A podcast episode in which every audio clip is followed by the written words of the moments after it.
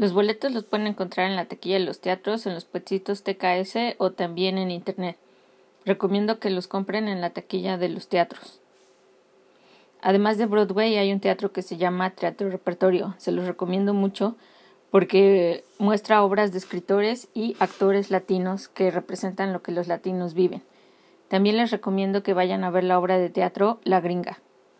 La calidad de las obras y musicales es de un nivel impresionante.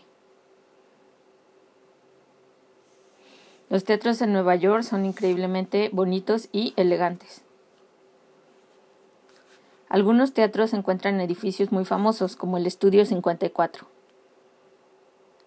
Usualmente la vestimenta para ir al teatro es lo que se conoce como informal en México o casual en Estados Unidos.